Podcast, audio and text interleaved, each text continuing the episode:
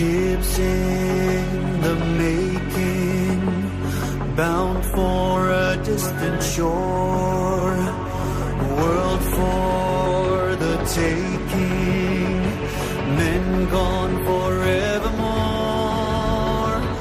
boarding and setting Sexto Continente. Dirigido por el obispo de San Sebastián, Monseñor José Ignacio Monilla.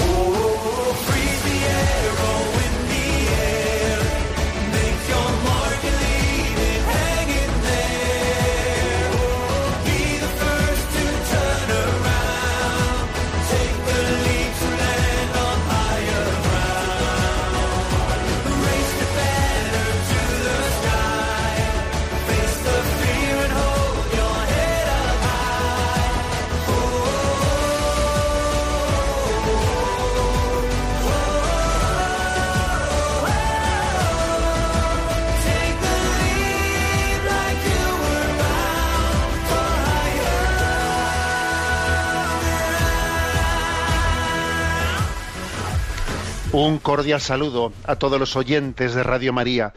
Un día más, con la gracia del Señor, nos disponemos a realizar este programa llamado Sexto Continente, aquí en Radio María, que lunes y viernes de 8 a 9 de la mañana, una hora antes en las Islas Canarias, pues realizamos, como siempre digo, con la gracia de Dios, con su ayuda. Sin Él no somos nada. Y hoy quiero comenzar invitándoos a todos a rezar un Ave María por la paz, a la Reina de la Paz, porque creo que tenemos que mirar con preocupación ciertas cosas que están ocurriendo en el panorama internacional y que nos hablan que el demonio es padre de la guerra y que se está generando una situación internacional verdaderamente preocupante. ¿eh?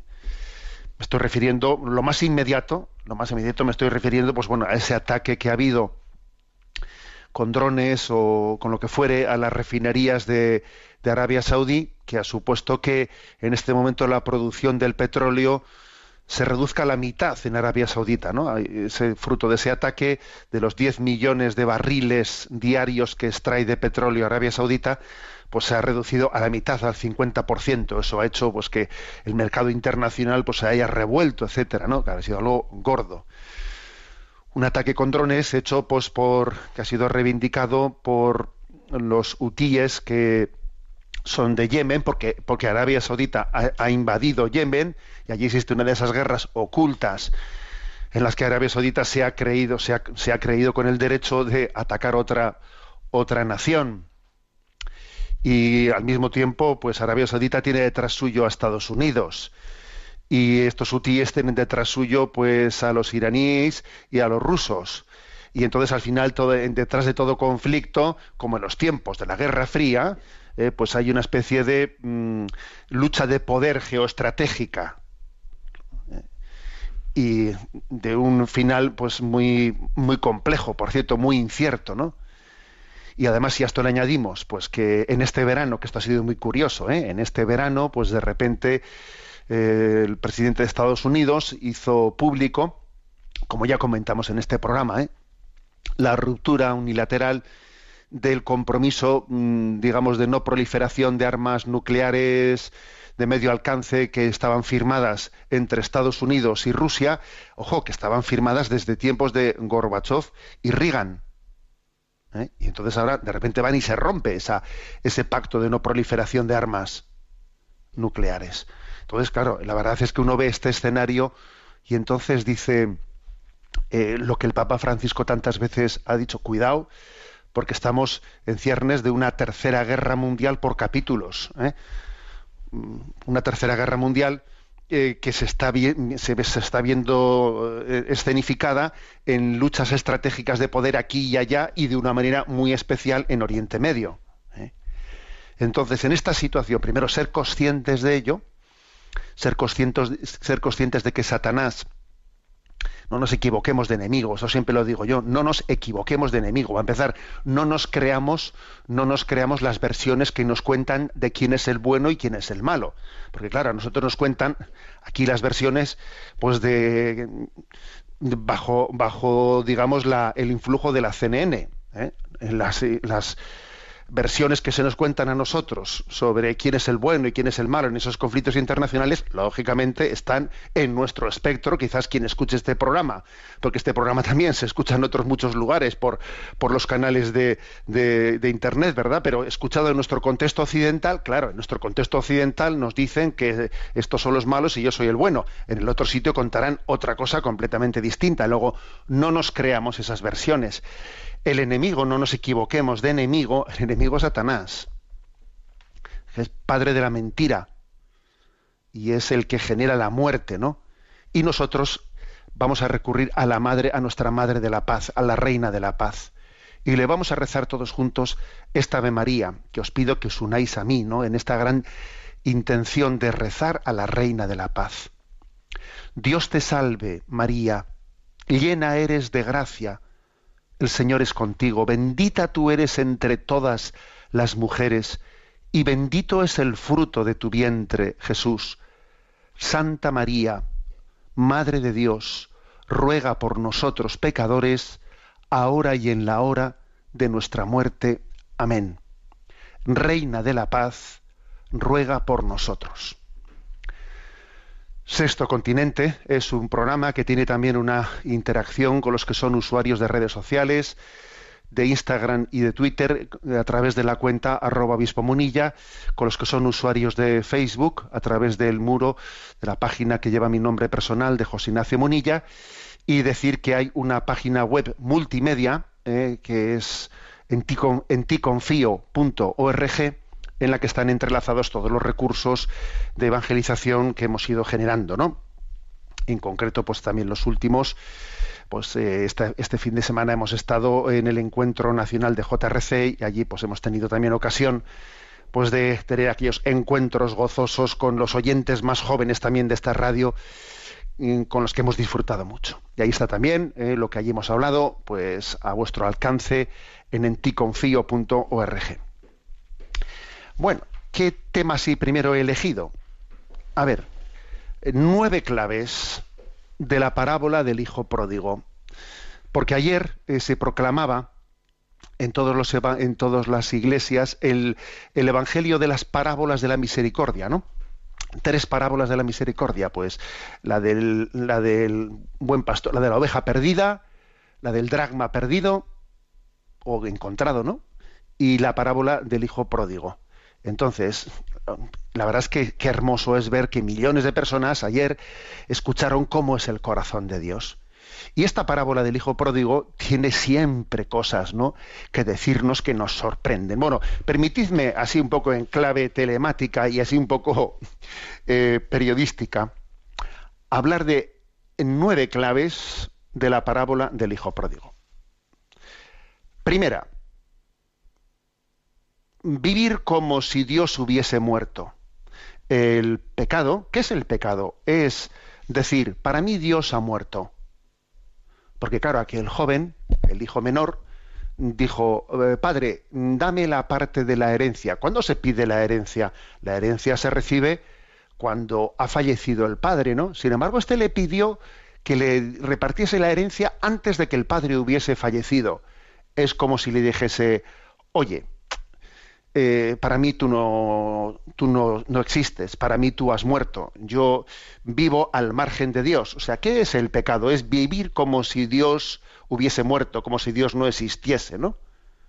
Y esa es su vida, ¿eh? la vida de ese, de ese joven que se entrega a intentar buscar una felicidad al margen de Dios, como si Dios no existiese. Es una pregunta, ¿no? Yo vivo como si Dios no existiese, vivo como si Dios hubiese muerto. Segunda clave. Segunda clave. A ver, Roma no paga traidores. El mundo es muy cruel. Eh, ¿A qué me refiero? Claro, va este hijo pródigo que sea, recibe la herencia, se entrega, ¿no? Se entrega de una manera disoluta a la juerga y al principio, pues es el rey de la feria. ¿eh? Tiene dinero y todo el mundo le baila la gracia y vamos, ¿no? Pues está allí en, viviendo un espejismo, en un espejismo de que es alguien, un líder eh, admirado, envidiado, en todas las fiestas él es el rey, invita a todos, ¿eh? y eh, bueno, y va de, va de guay, ¿no? Pero mira, el mundo es muy cruel, el mundo es muy cruel, ¿no?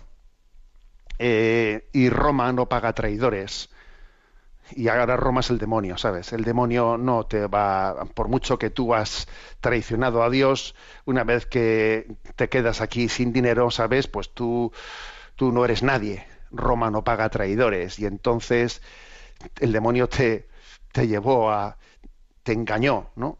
Para, para darle la espalda a Dios, pero ahora que ya te has quedado sin nada, pues pues mira, la vida es muy cruel, ¿no? Y eh, acabas experimentando eso de que por el interés te quiero Andrés y en el fondo el mundo el mundo me intenta adular, pero no me quiere en absoluto, ¿no? Soy alguien absolutamente despreciable para este mundo. Roma no paga traidores. Tercera clave. Se espabila al tocar fondo recapacitando. ¿eh? Claro, esta es una clave. Es decir, es que cuando uno toca fondo en la vida, es curioso, ¿no? Que a veces necesitamos tocar fondo para espabilar. Qué, qué duro es eso, ¿no? Qué duro es que necesitemos tocar fondo.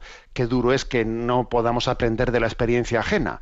Qué duro es que no basta con que nos lo hayan dicho. No, es que es curioso, ¿no? Que tenemos que espabilar tocando fondo. Y Dios permite que toquemos fondo, claro, porque es la manera que dice recapacitando. A ver, voy a volver a hacer una lectura de lo que está ocurriendo aquí, ¿no? ¿Mm? Y entonces es curioso, ¿eh? en ese recapacitando, cuando uno se da cuenta que ha sido manipulado, ¿no? Pues entonces comienza un itinerario, un itinerario de la atricción a la contrición. Y al principio, pues en ese tocar fondo dice uno, bueno, madre mía, ¿no? Pues los criados mi padre están mejor que yo. Por lo menos yo voy a volver y, intentaré, pues, pues mira, vivir con la dignidad de los criados y comer y, comer como ellos, ¿no? En el fondo vuelvo a casa de mi padre, pues mira, para intentar tener un plato que comer, ¿no? Comienza con una atricción, pero nosotros distinguimos, ¿no? La teología espiritual de atricción, de contrición. La atricción en el fondo es que uno repudia lo que ha hecho, eh, se arrepiente de lo que ha hecho por el daño que le hace a sí mismo. ¿eh? Pero la contrición, en el fondo, es me duele lo que he hecho por el daño que le he hecho a mi padre. Entonces él, al principio, cuando toca fondo, tiene una atricción, diciendo que tonto he sido, que tonto he sido, ¿no? Pero luego de repente, cuando se pone en camino y cuando hace su plan, y de repente le ve a su padre qué tipo de reacción tiene, pasa de la atricción a la contrición, a que le duela haberle hecho sufrir al corazón de su padre, ¿no? Entonces, que es curioso, necesita tocar fondo, tocar fondo para en ese momento tener un mínimo de dolor de atricción, ¿no? Y cuando se pone en camino, uno camina y se, le va, y, se le van abriendo los ojos y pasa de la atricción a la contrición, a decir, a ver, no es que me duele haber fallado yo, es que me duele haberle hecho sufrir a alguien bueno, que no estaba muerto, que me quería, que siempre no ha dejado nunca de estar ahí, ¿no? Cuarta clave, cuarta clave. Mm, esta es la parábola del nombre con el título equivocado, ¿eh? porque siempre la hemos llamado eh, parábola del Hijo Pródigo y en realidad es la parábola del Padre Misericordioso. Es la parábola del título equivocado, ¿eh? porque claro, lo, central en esta parábola es que cuando él va allí con su atrición, con su cálculo eh, un tanto egoísta, ¿no? Pues bien, bien eh, eh, pensado. Le diré, me- recíbeme como un siervo, etcétera. Cuando tenía todo, ¿eh? tenía hecho un cálculo estratégico de cómo volver a casa como criado. Es que claro, cuando todavía estaba lejos, su padre lo vio y se, con- le, se le conmovieron las entrañas y echó a correr, se le echó al cuello y le cubrió de besos. Es que, es que esta es la parábola del título equivocado. Es que es un título equivocado. En realidad el protagonista verdadero de esta parábola es el Padre Misericordioso, ¿no? Que sorprende en su amor gratuito, sorprende cómo no se ha quemado, cómo no se ha hartado de mí. A ver cómo no me manda freír espárragos. Entonces sorprende la paciencia de Dios, ¿no? Sorprende su misericordia. Me quedo perplejo diciendo, pero madre mía, pero Señor, todavía no te has hartado de mí.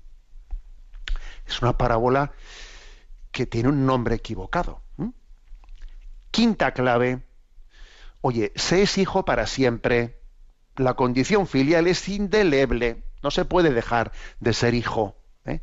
De repente, claro, llega allí el padre le sale fuera, le cubre de besos y de repente dice, traedle el manto nuevo, eh, ponerle, eh, ponerle eh, el anillo, ponerle las sandalias. Y entonces en, esa, en ese manto, en esas sandalias, en ese anillo, le está poniendo los signos, los atributos que, le identifican como hijo. Porque le está dando el anillo, el vestido del hijo, que siempre han estado guardaditos en casa. Está dando, o sea, es decir, nunca se deja de ser hijo. Es como cuando uno va y dice, no vengo a apostatar, vengo a apostatar, vengo a que me borren del libro del bautismo. Le digo, oígame usted, eh, es que uno no puede dejar de estar, de ser hijo. ¿Eh? No, arráncame la hoja de ese libro. A ver, déjese usted arrancar. ¿Se cree usted que por arrancar el libro de esa hoja usted va a dejar de estar en el corazón de Dios como hijo? Nunca se deja de ser hijo. Y la sorpresa es que siempre he sido hijo. Porque fíjate, aquí me ponen el anillo, las sandalias y el manto del hijo, que estaban ahí en ese armario que eran el tuyo, ¿no? Nunca se deja de ser hijo. Sexta clave. La sexta clave es, oye, el perdón es una fiesta. El perdón es una fiesta. De repente, el Padre organiza una fiesta para celebrarlo. Oye, hay una fiesta en el cielo cada vez que Dios perdona. Dios disfruta perdonando. Nosotros decimos, hoy tengo fiesta, ¿no? Pues porque, yo qué sé, ¿eh?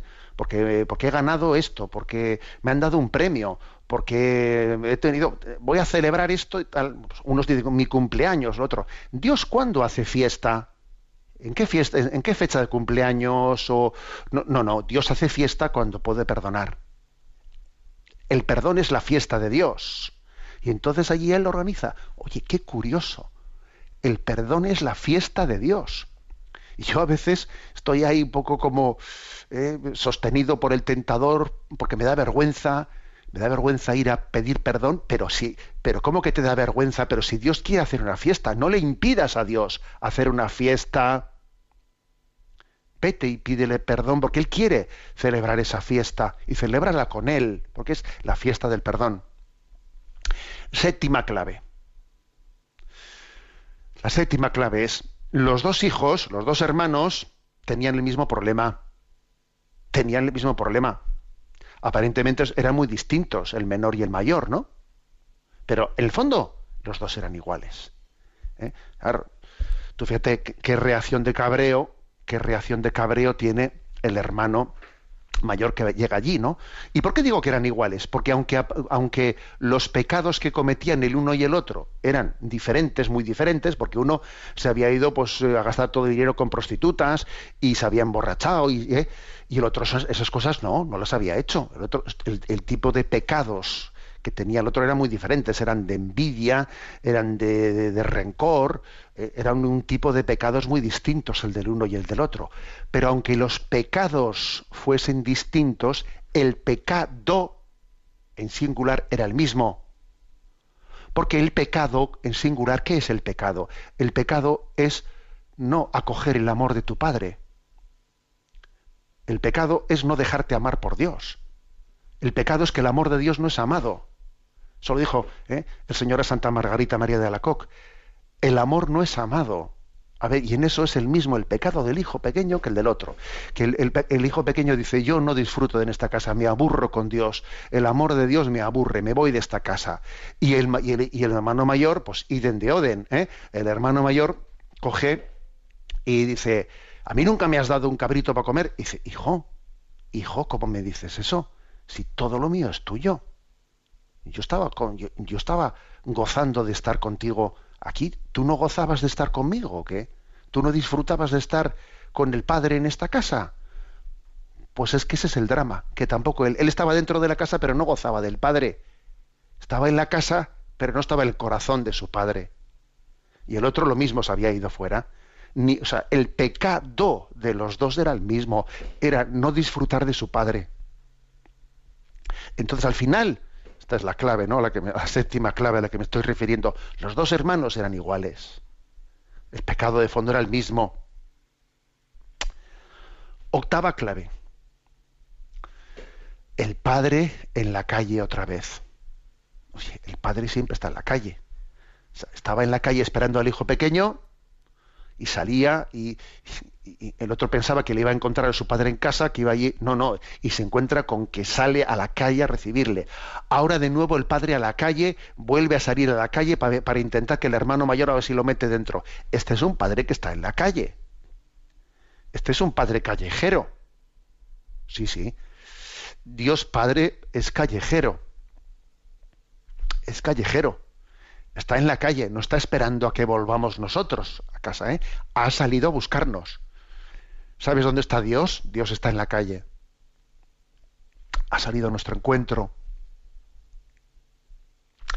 Y por último, ¿no? La novena clave de esta parábola.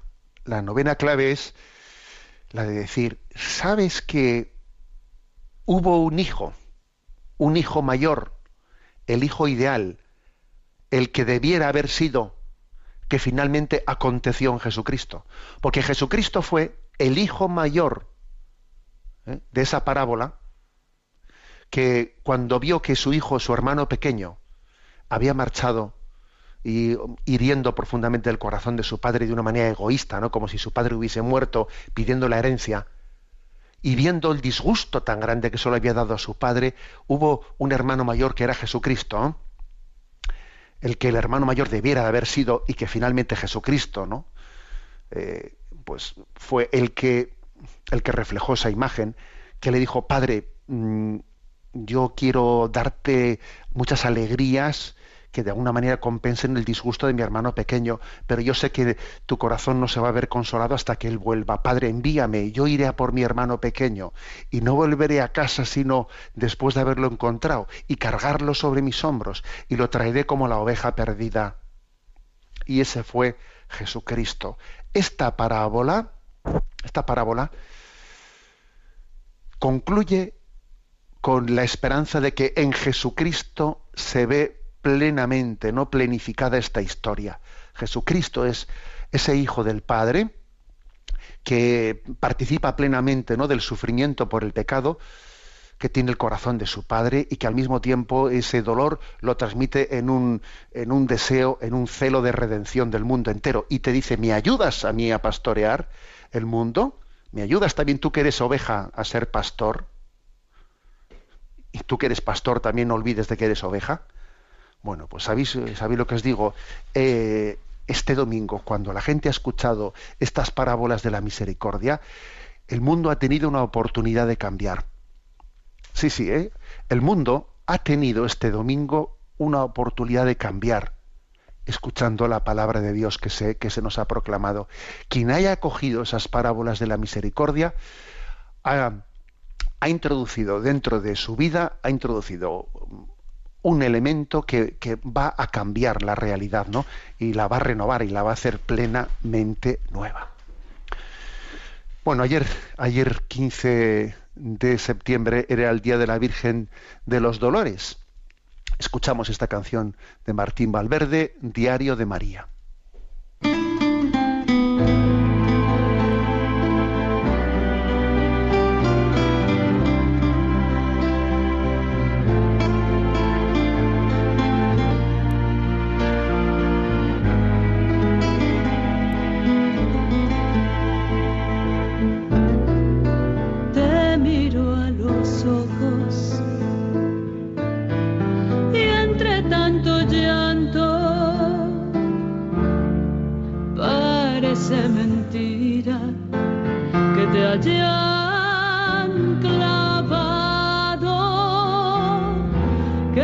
es el pequeño al que he acunado y que se dormía tan pronto en mis brazos, el que se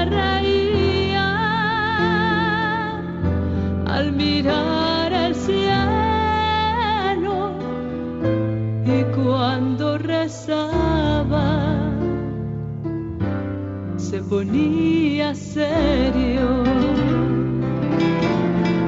sobre este madero. Veo aquel pequeño que entre los doctores hablaba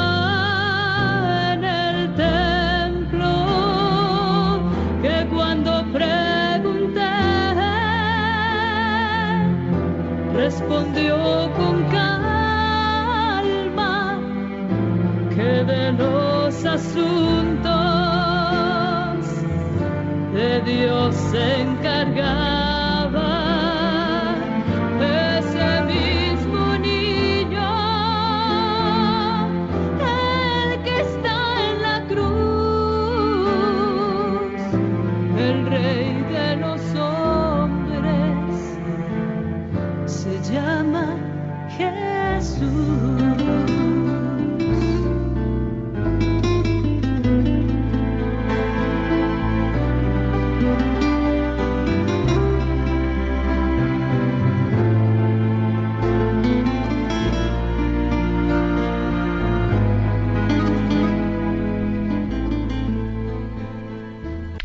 Continuamos en esta edición de Sexto Continente y pasamos a nuestro rincón del DOCAT. Nos toca el punto 151 de este compendio de la doctrina social de la Iglesia.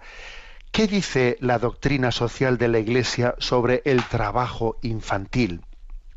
Y responde, en los inicios de la revolución industrial, la explotación de los menores mediante el trabajo infantil se convirtió en uno de los grandes escándalos en Europa y América.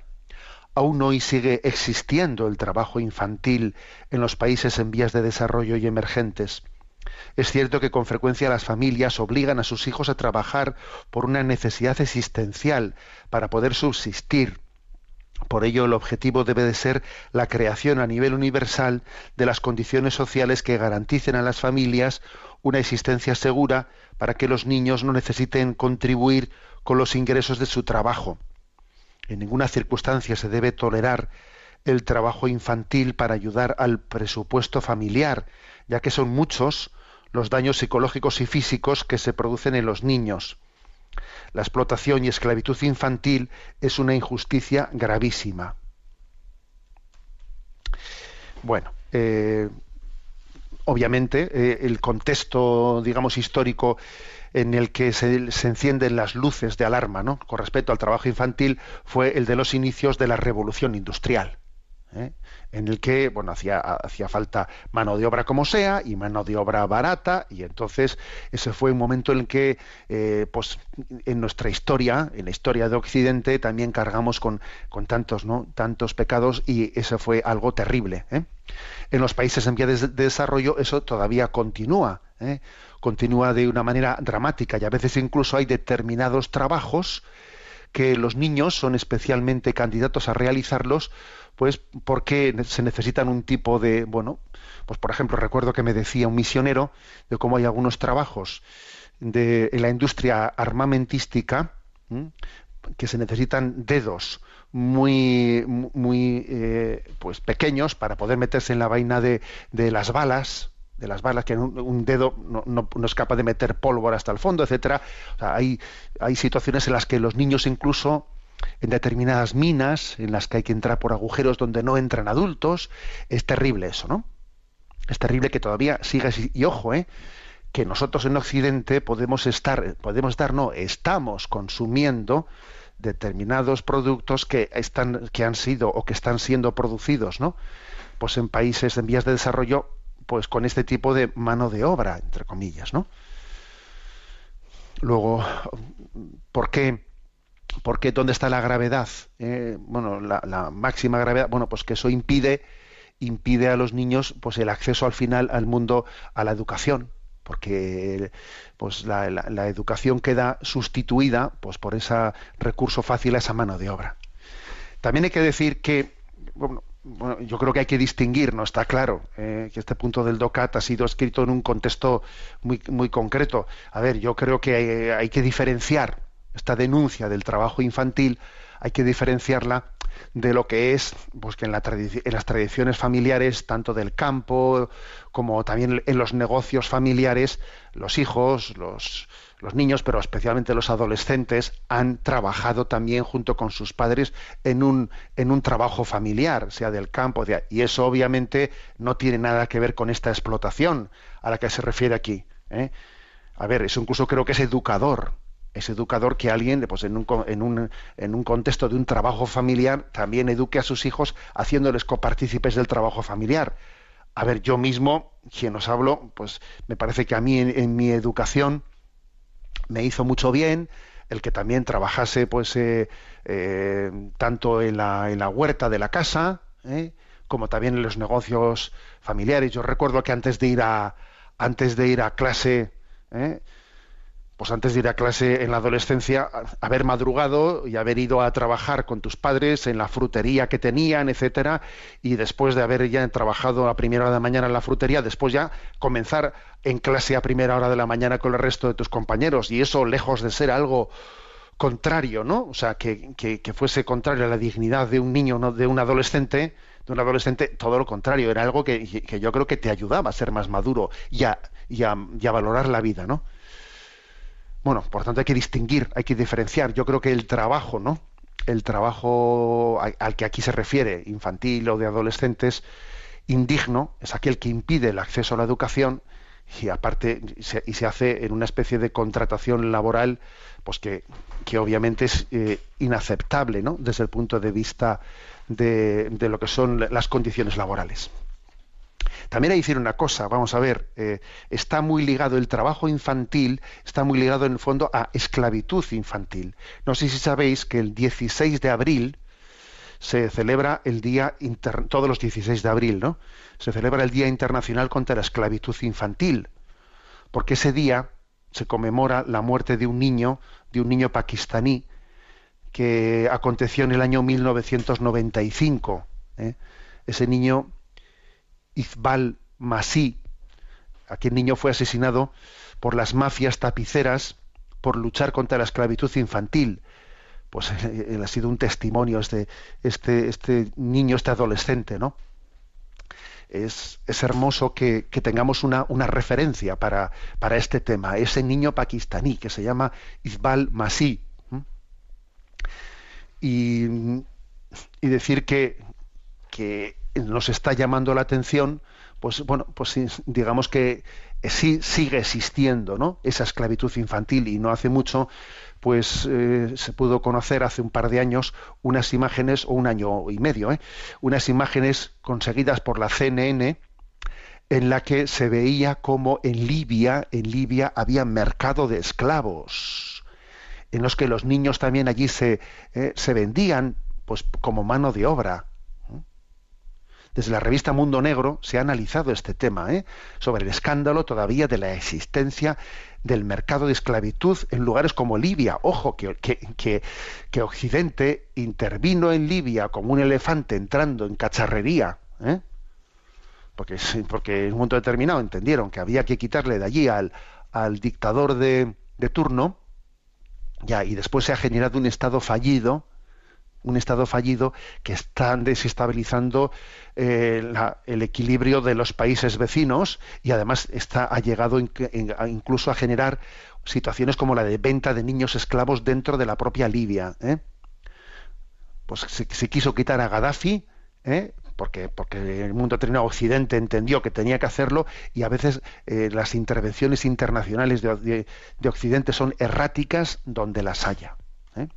Bueno, entonces estamos hablando del pecado del trabajo infantil, pero incluso también hay que decir que se da muchas veces la esclavitud infantil, que ya, que ya es, vamos, es eh, la máxima, ¿no? La máxima, el máximo grado de, bueno, pues podríamos decir, de la forma en la que el hombre puede degradarse a sí mismo, ¿no? No respetando la inocencia de los niños. Bien, tenemos ahora también un momento para la intervención de los oyentes. Sabéis que hay un correo electrónico que es sextocontinente arroba radiomaria.es al que podéis hacer llegar vuestras preguntas y aportaciones. ¿eh? Y tenemos en la emisora a Rocío, y le vamos a pedir a Rocío que nos presente algunas de las seleccionadas. ¿eh?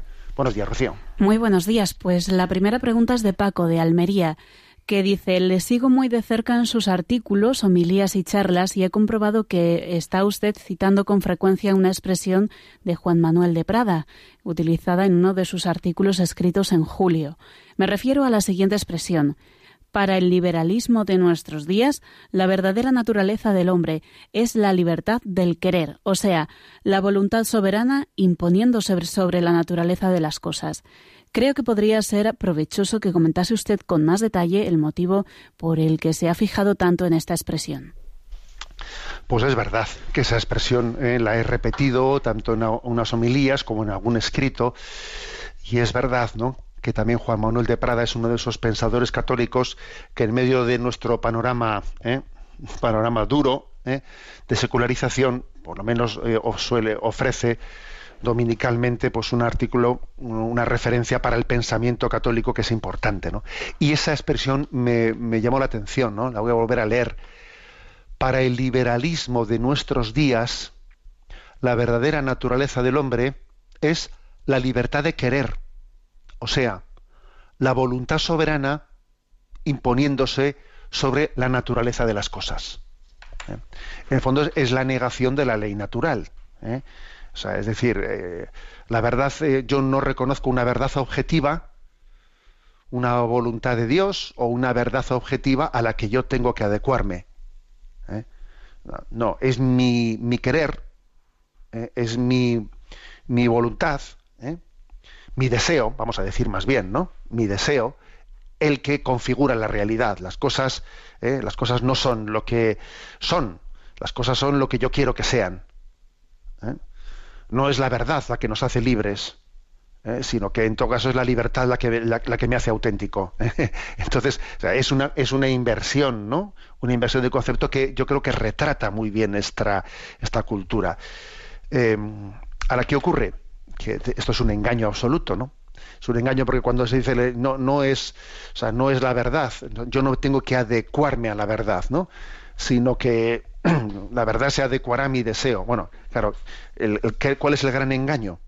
El gran engaño es que en el fondo, cuando se habla de mi voluntad, en el fondo esa voluntad eh, no es una voluntad libre, sino que es un deseo esclavo. Es un deseo esclavo.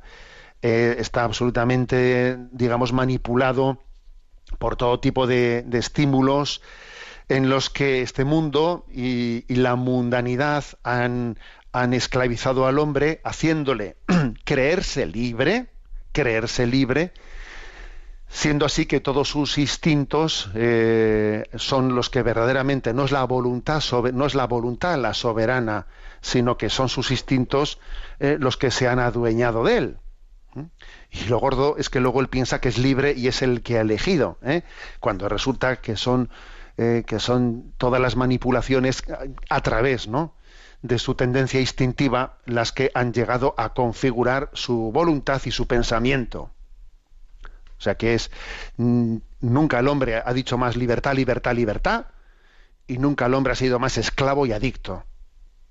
¿Eh? Entonces, claro, confundimos voluntad con deseo, con deseo, con, con impulsos, ¿eh? con impulsos. Bueno, pues, pues, pues, ciertamente me parece, ¿no? Me parece un, un texto, una reflexión importante. A mí me parece que, eh, claro, solamente con ver el diagnóstico de los problemas, solamente con eso no se solucionan. Pero es importante tener conciencia de dónde está el problema, ¿eh?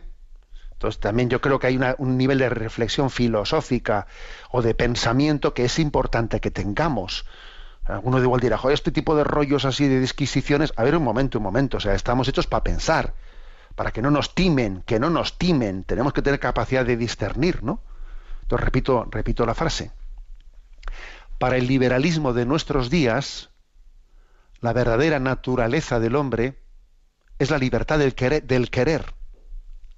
O sea, la voluntad soberana imponiéndose sobre la naturaleza de las cosas. ¿eh? Es un absurdo. ¿eh?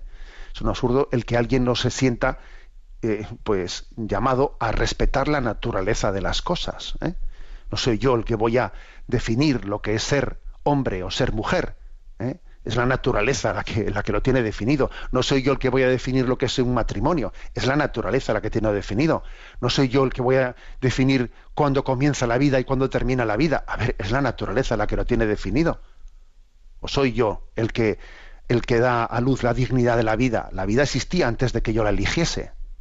Claro, o sea, este, este es el, pensamiento clave. Bueno, mañana es el día, mañana 17 es el día de las llagas de San Francisco. ¿eh? Vamos a escuchar este, pues, es- este canto en el que nos habla de estas rosas de sangre que han florecido, porque también las llagas de Jesucristo eh, son rosas en las que han florecido. Hay llagas en la vida de cada uno de nosotros. Tú que me escuchas, sé que tienes llagas, sé que esas llagas están ahora- mismo sangrando. Mm. Escribía hace poco, ¿no? Pues quien me ha enviado esta, esta canción, que vamos a poner ahora, que voy a compartir con vosotros, quien me la ha enviado, me ha dicho que tenía esta mañana una sesión de quimio. ¿Mm? Y yo le he dicho, porque tenemos unos oyentes así, ¿eh? En este programa. Y yo le he dicho, pues sabes lo que te digo, que también tú ¿eh? estás recibiendo en tu carne esas llagas de Cristo, pues como San Francisco de Asís, ¿no? El estigmatizado eh, de Asís también las recibió. Esas llagas tuyas, esa quimio que hoy recibes, forma parte de ese ser estigmatizado eh, por el amor de Cristo que quiere redimir el mundo. Escuchamos esta canción.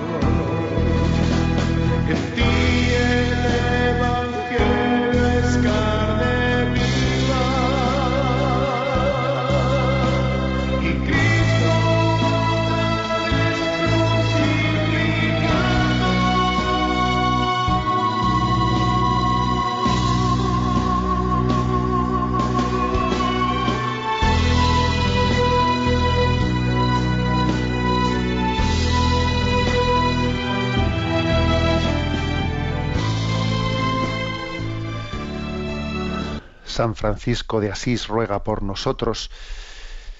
Vamos, continuamos en esta edición de Sexto Continente atendiendo las eh, preguntas que los oyentes nos han formulado. Recuerdo que es sextocontinente arroba radiomaria.es el correo electrónico al que las podéis hacer llegar. Adelante, Rocío, con las seleccionadas. Javier Ruiz plantea lo siguiente. Dice, buenos días, tengo la sensación de que es muy difícil discernir cuál es la voluntad de Dios en nuestra vida. ¿Cómo conocer la voluntad de Dios para cada uno de nosotros? Bueno, pues yo voy a, voy a discrepar, Javier. A ver, yo no creo que sea muy difícil conocer la voluntad de Dios en nuestra vida. Dios nos ama, Dios nos quiere, Dios ha mostrado su, o sea, se ha revelado. ¿eh? Además, claro, si Dios nos quiere y no y desease, desease nuestro bien y fuese complicadísimo conocer la voluntad de Dios, ahí habría una contradicción, una contradicción. Entonces, a ver, ¿cómo conocer la voluntad de Dios para cada uno de nosotros? En primer lugar, en primer lugar, recordar que lo que es la voluntad de Dios para todos ya es, o sea, saber eso ya, tenerlo claro, es muchísimo es muchísimo, porque es verdad que puede haber algún aspecto concreto en el que puede ser distinto para mí que para ti que para el otro, pero es que el, el 99% voy a decir yo que esa voluntad de Dios es para todos nosotros. Entonces, por ejemplo, el que uno diga, a ver, los mandamientos de la ley de Dios, Dios ha revelado, ha descubierto cuáles son las claves, las claves determinantes, ¿no? De cómo, de en qué parámetros, ¿no? ¿Mm? En qué coordenadas, ¿no? establecer nuestra vida.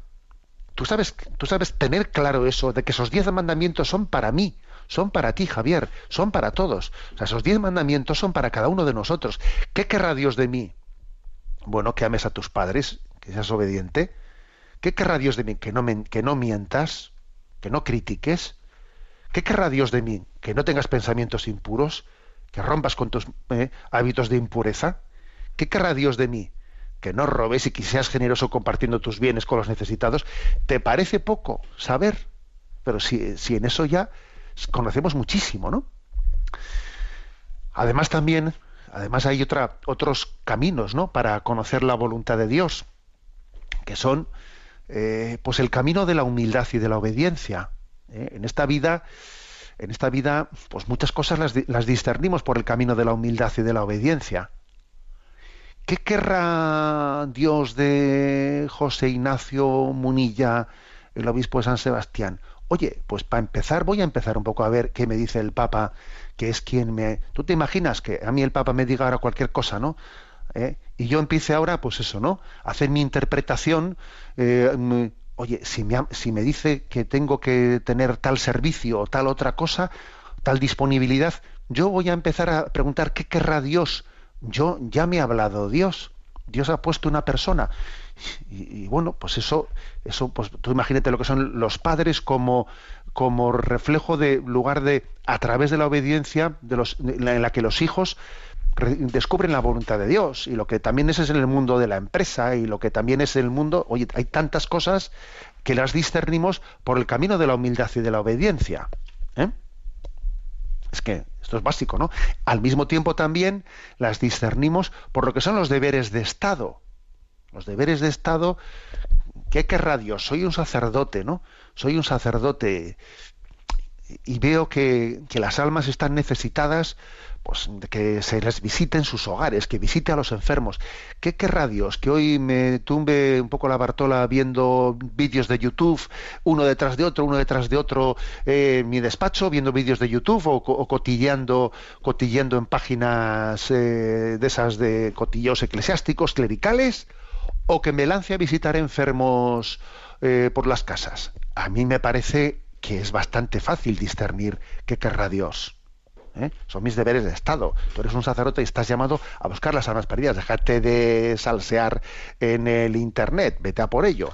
Pongo ese ejemplo, ¿no? ¿Y qué querrá Dios con respecto a mi ser padre y ser madre? Pues, ¿qué, qué pues, cojo y me voy o es que resulta que hay una han hecho una convocatoria del el APA del APA de, de los padres en el colegio y vaya rollo ir a esa reunión. ¿Qué querrá Dios? ¿Que vayas a, esa reunión del APA de los profesores en el colegio? ¿O me voy con los amigotes eh, a, a, jugar a no sé qué? Perdona. mira tus deberes de Estado, eres un padre y tienes que implicarte a tope en la educación de tus hijos a la reunión del APA. de- del APA.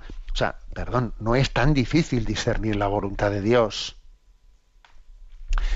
Cuando uno eh, todavía quiere afinar más, más la cosa, obviamente, pues también tiene que recurrir a la oración, porque en la oración puede haber determinadas cosas que también vayan más allá de los deberes de Estado, etcétera, en el que también en la oración, en una oración profunda, uno debe de, según ese método ignaciano de discernimiento, debe de presentarle a Dios Señor, ¿cuál es tu voluntad en mi vida? Y como dice San Ignacio, cuando Dios sella con la paz y la alegría ¿no? Eh, en nuestro corazón eh, eso que le hemos presentado a Dios, es un signo de que es su voluntad, que es conforme a su voluntad. Porque Dios cuando nos muestra su voluntad nos da paz y alegría. Aunque nos cueste, ¿eh? Aunque nos cueste. Y además, y todavía remato más la cosa, ¿eh? Remato más la cosa. Y también eh, el acompañamiento espiritual, el que alguien también pida consejo, pida consejo, pues todavía es otra fórmula más de conocer la voluntad de Dios. No es que, eh, no es que en el, el- consejero espiritual tenga que decidir en vez tuyo, no, eres tú el que tienes que decidir. Pero es verdad también que Dios se sirve del acompañamiento espiritual para, para verificar, autentificar cuáles son eh, las, bueno, pues las intenciones que tenemos. ¿eh? Entonces, pues, pues es que no es verdad que sea tan complicado conocer la voluntad de Dios. No es verdad. ¿eh? Tenemos que pues, confiar, ¿no? Yo eh, resumo, sí, brevemente lo que le he dicho a Javier. Los mandamientos de la ley de Dios son claves. El camino de la obediencia de la humildad es clave. Eh, los deberes de Estado de cada uno de nosotros so- son claves. La, oración como lugar en el que también escuchamos la voluntad de Dios y el acompañamiento espiritual, todo ello no conforma que Dios muestra su voluntad y la comunica y la y, y nos, y nos acompaña también, ¿no? Para, para no solo para descubrirla, sino para vivirla gozosamente.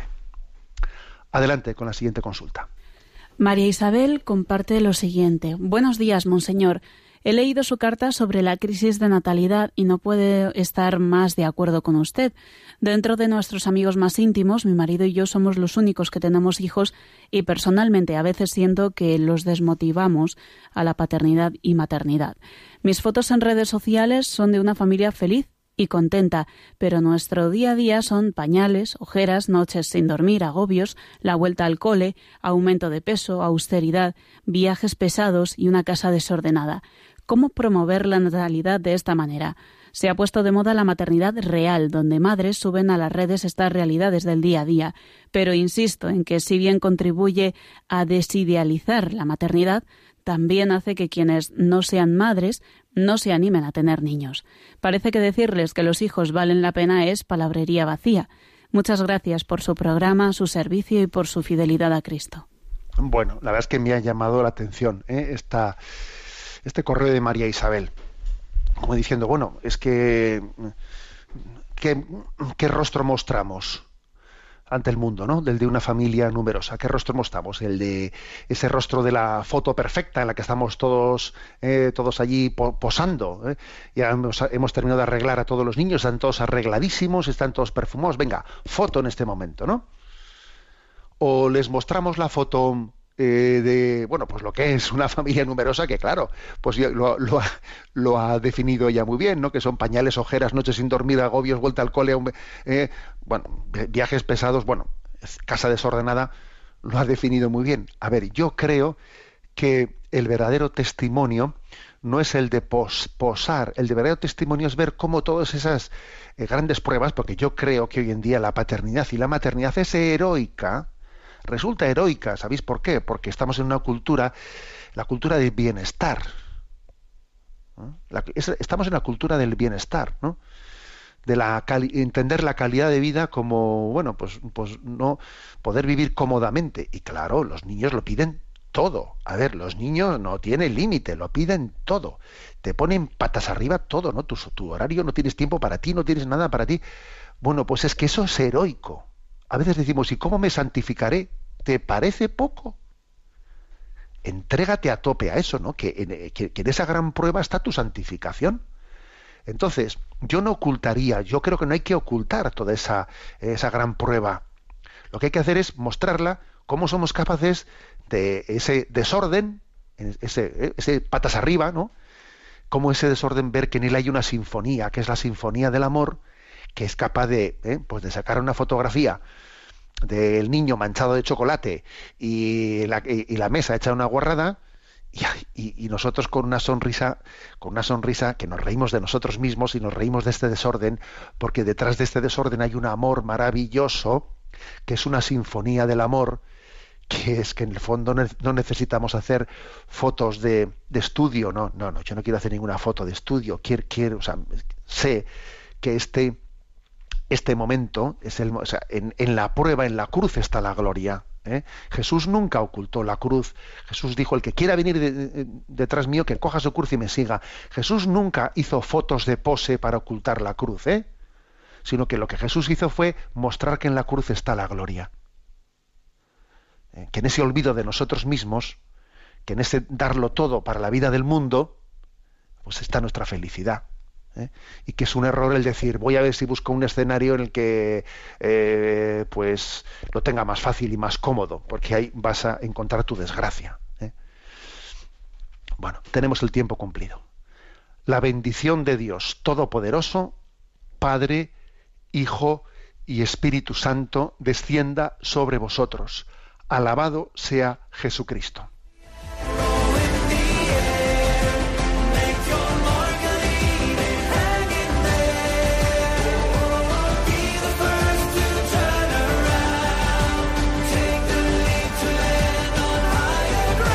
Y así finaliza en Radio María Sexto Continente, un programa dirigido por el obispo de San Sebastián, Monseñor José Ignacio Monilla.